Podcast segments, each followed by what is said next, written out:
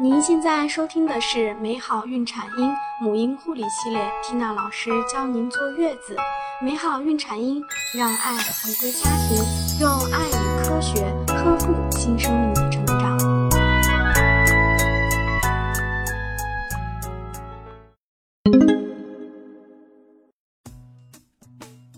大家好，我是缇娜老师。今天我们和大家来分享的知识点是。不同时间段的母乳成分一样吗？妈妈们可别错过了最佳时机。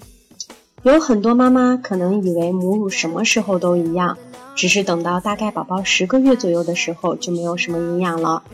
这种说法对吗？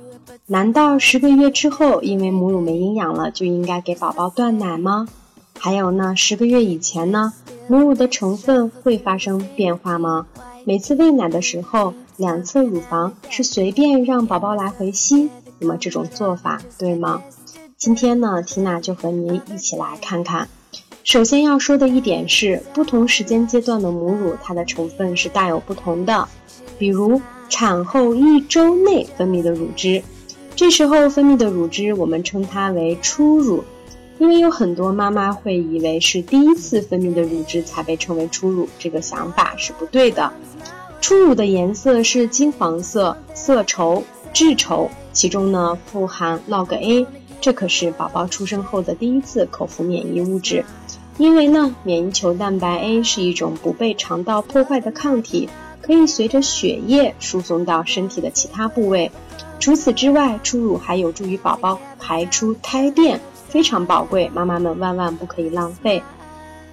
产后一到两周。此时的乳汁被称为过渡乳，其中的蛋白质含量逐渐减少，但是糖类和脂肪类物质在增加。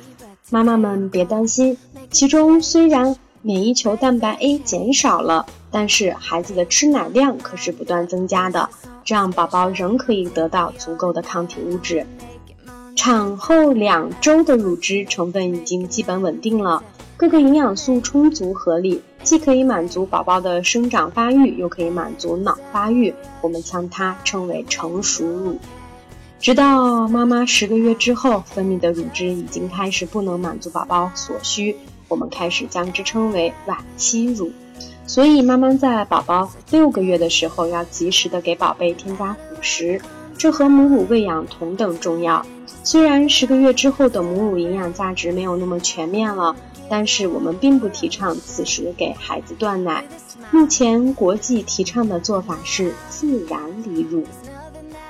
不仅如此，在每一次给宝宝喂奶的时候，先吃出来的奶和后吃出来的奶成分也是不一样的。